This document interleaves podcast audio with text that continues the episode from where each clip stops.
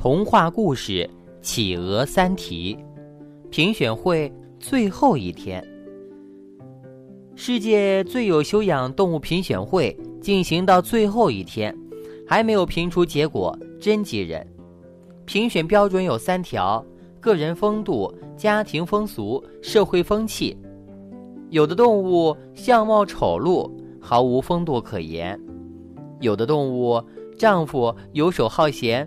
哺育子女全推给了妻子，男尊女卑，家庭风俗不行。有的动物饥饿时连自己的孩子都吃，社会风气非常糟糕。评委们都摇头叹息，连一种最有修养的动物都评不出来，真是动物界的耻辱。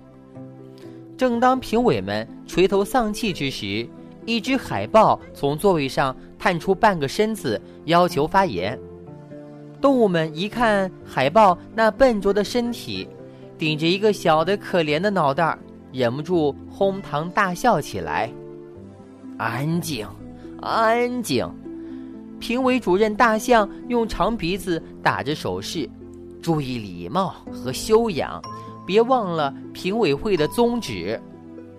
海豹睁着眼睛说道：“我推荐企鹅。”说着，一边放企鹅生活的录像片儿，一边解说起来：“看，南极企鹅西装革履，昂首挺胸，踱着绅士步，是不是风度翩翩呢？”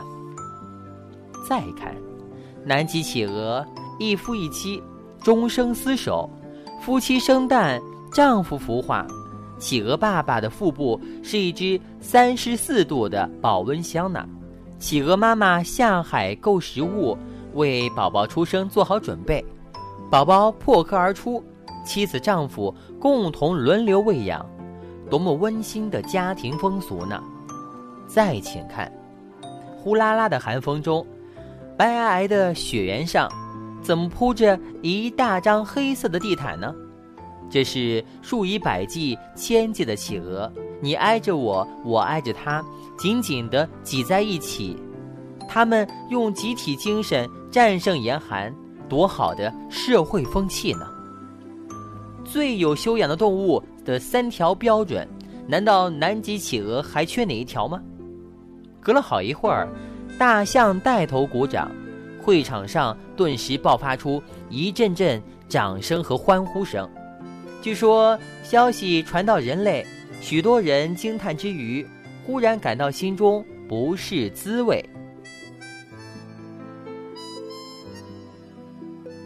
企鹅貌似慢如鸭，吸引了全世界动物的南北极动物运动会即将举行。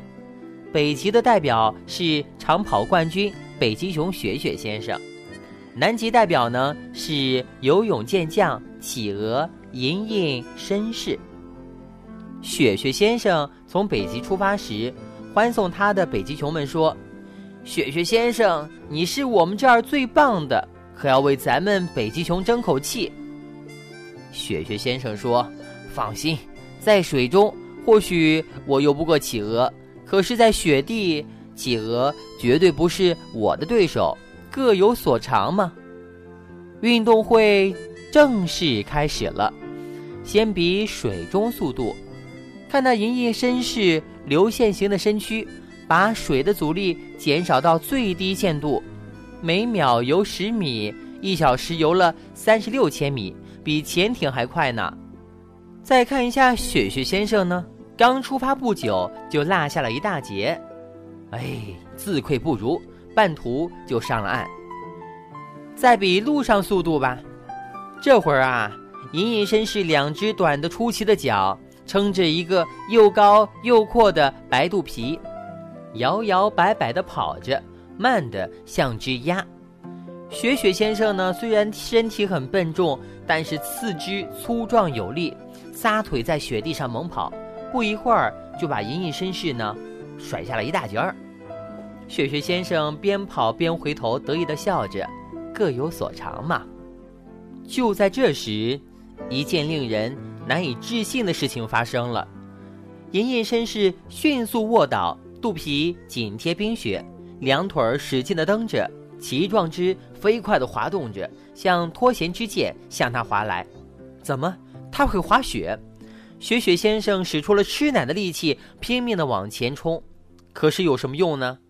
银翼绅士以每小时三十千米的速度滑到终点，把雪雪先生啊远远地甩在后面。雪雪先生一时目瞪口呆。我只看到企鹅的水下才能，没想到他还有岸上的功夫呢。我回去可怎么交代呢？哎，是的，一个人最突出的才能。往往会掩盖他的其他本领，而让人忽略呢。小企鹅不明白，初冬，企鹅夫妇从遥远的异乡游回老家，准备生儿育女。南极遍地冰雪，能找到一块沙土，加上十块枯枝，就算是上等的巢了。筑巢和生蛋累得企鹅妈妈又饿又渴，企鹅爸爸说。快去找吃的补补身子，这蛋我来孵吧。难为你了，企鹅妈妈给了丈夫一个吻，就奔向大海。蛋盖得严严实实的，蛋暖暖的，开始了变化。南极的冬天，夜好长，风好大，天好冷。企鹅爸爸不吃不喝，靠消耗体内的脂肪保住体温，得坚持六个星期。他累得。精疲力尽，骨瘦如柴，他多想钻进大海吃个痛快。然而他知道，一旦他离开，宝宝就会冻成冰块儿，不行呢。为了宝宝，累死饿死也寸步不离。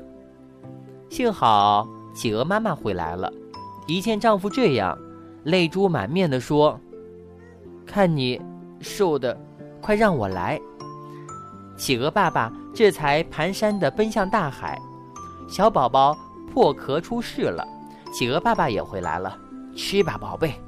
边说边从，呃，囊中吐出食物，然后给了妻子一个吻，说：“劳苦功高，快去找吃的吧。”从此，企鹅夫妇呢就这样的轮流喂养宝宝，在宝宝眼里，爸爸妈妈是一样的。是一样的辛劳慈祥的。半年之后呢，小企鹅就向双亲告别了，独自闯海去了。